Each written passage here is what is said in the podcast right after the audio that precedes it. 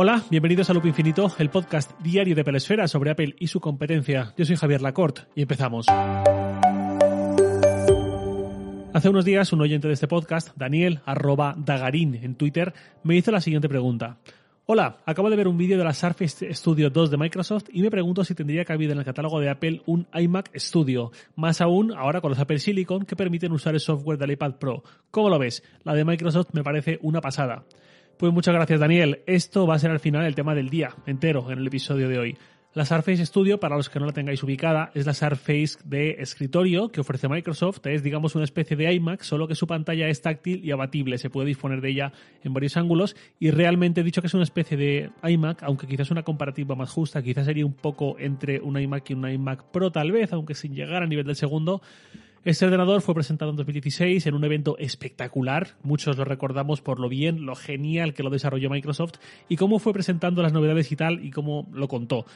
Tuvo su segunda versión, esta Surface, a principios de 2019, si no recuerdo mal.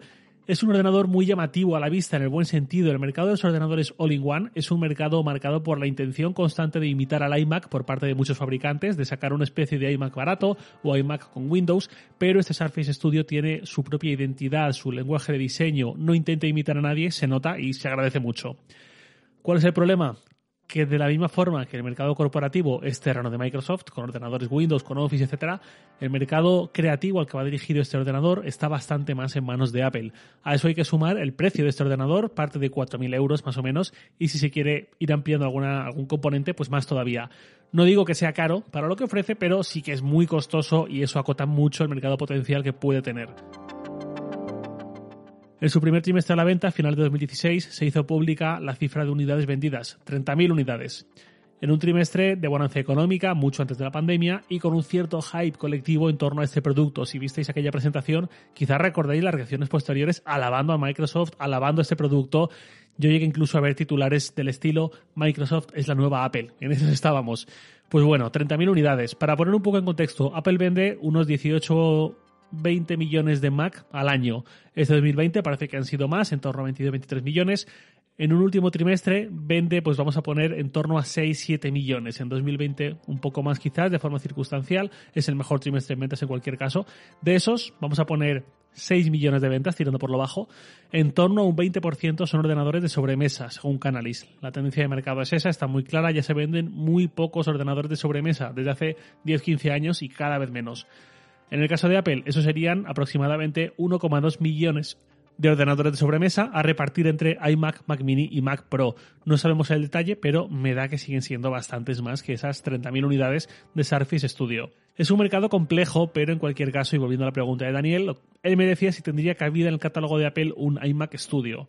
En este punto yo pensaría más bien en una especie de iPad Studio o iPad Pro Max o como se termine llamando según los canones de Apple si es que esto llega algún día. En el momento actual del iPad, que ya ha cumplido 11 años, que ha trasladado tantas cosas al Mac y que al mismo tiempo ha ganado tantas cosas también desde el Mac, que hemos visto cómo macOS daba el salto a la arquitectura RM, que el propio iPadOS ganaba muchísimo en manejo gracias al soporte de ratón y trackpad, ¿por qué no hacer crecer al iPad?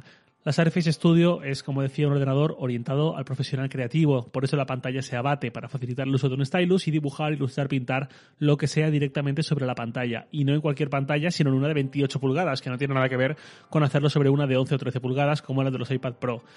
¿Por qué no podría Apple hacer crecer al iPad? Siempre ha sido un producto orientado a la ultramovilidad, a llevarlo donde queramos con un peso ridículo. Mi iPad no pesa ni medio kilo. En la mochila parece un cuaderno que a veces dudas de si está ahí o si me lo he olvidado. Si Apple trasciende ese concepto, ¿por qué no lanzar uno de 27 pulgadas o de 30 pulgadas o algo así para escritorio? Una simple peana para tenerlo elevado, con trackpad, con teclado, etcétera, y con un gesto poder ponerlo en horizontal o quizás en oblicuo, pero con mucha inclinación para poder diseñar directamente la pantalla sin adaptadores, sin tabletas gráficas, sin tener que conectar un iPad tradicional para hacerlo ahí e ir viendo los resultados de la pantalla y todo esto. De hacer crecer el iPad se viene hablando desde hace muchísimo tiempo, incluso en 2014, antes del primer iPad Pro, ya se hablaba de lanzar modelos mucho más grandes que las 9,7 pulgadas originales.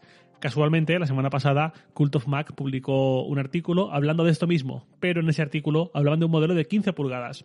Entiendo que también podría ser muy conveniente y tener mucho sentido, pero yo estoy pensando en algo bastante más allá, en algo que sea el ordenador de los creativos, no una iPad más grande que para usar en el escritorio haya que seguir conectándolo a un monitor externo.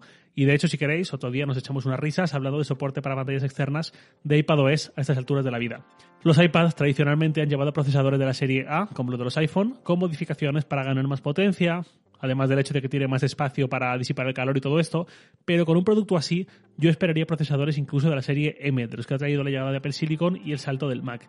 No obstante, hay mucho desafío pendiente para un producto así. En primer lugar, la pantalla para ser tan buena como la del iPad en esos tamaños sería carísima. O eso, o tendría que rebajar su calidad. Pero claro, tener 120 Hz en el iPad pequeño y luego renunciar a ellos y dar un paso atrás en un producto como este, pues costaría mucho y sería muy extraño. Luego el precio en sí sería otra pasada. Si los iPad Pro ya están donde están, ¿qué precio podríamos esperar de un Pro Max o un Studio? ¿2.500, 3.000 euros por lo menos? Pues podría ser que fuesen más o menos por ahí los tiros, mucho dinero, que no sé si le saldría rentable a Apple en cuanto a ventas, no sé cuántas unidades podría vender cada año.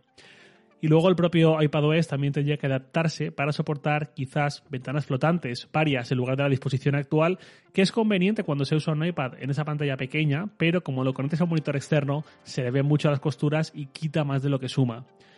Luego está el tema periféricos. El Magic Trackpad puede estar muy bien para manejar un iPad así. También el Magic Mouse, aunque tengo la creencia de que es más apropiado un trackpad que un ratón, parece menester para el iPad en concreto pero el teclado que tiene ahora Apple, el Magic Keyboard para Mac, el externo, lo veo como un parche. Un parche aceptable, quiero decir, el iPad no tiene por qué tener un teclado externo así, tiene que tener fundas teclado, como las tiene, pero lo de conectarlo a un monitor externo y usarlo con periféricos es algo mucho más, no sé si residual, quizás minoritario, y desde luego es algo que Apple permite, pero no induce a ello, no lo impulsa, con lo cual es razonable usar un teclado como el del Mac, sin más. Pero si llegase un iPad Pro Max o Studio o lo que sea, un teclado externo ya se hace imperativo y ahí tocaría lanzar uno dedicado. El teclado de Mac tiene teclas específicas para macOS, comando, control, expulsar dispositivo, la fila de función, es un teclado para Mac. Un teclado para iPad, específico para iPad, debería seguir la línea del Magic Keyboard para iPad, ya sabéis, la funda teclado que pone el iPad en disposición flotante, con botones que tengan funciones específicas y nativas del iPad. Bueno, son pensamientos que a uno se le vienen en la cabeza mm, cuando dibuja la posibilidad de que los iPads sigan creciendo más y más hasta dar el salto a dispositivos de escritorio para un público creativo.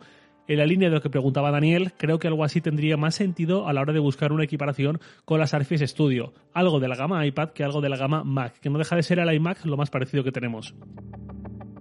El iMac ya comenté largo y tendido sobre él hace unos meses en un episodio sobre el abandono progresivo al que se ha visto sometido por parte de Apple, lo cual, aunque sea comprensible desde el punto de vista de negocio y mercado, la gente compra portátiles, ahí es donde está el dinero, no deja de ser chocante ver esa dejadez en un producto tan icónico dentro de Apple con tantísimo recorrido.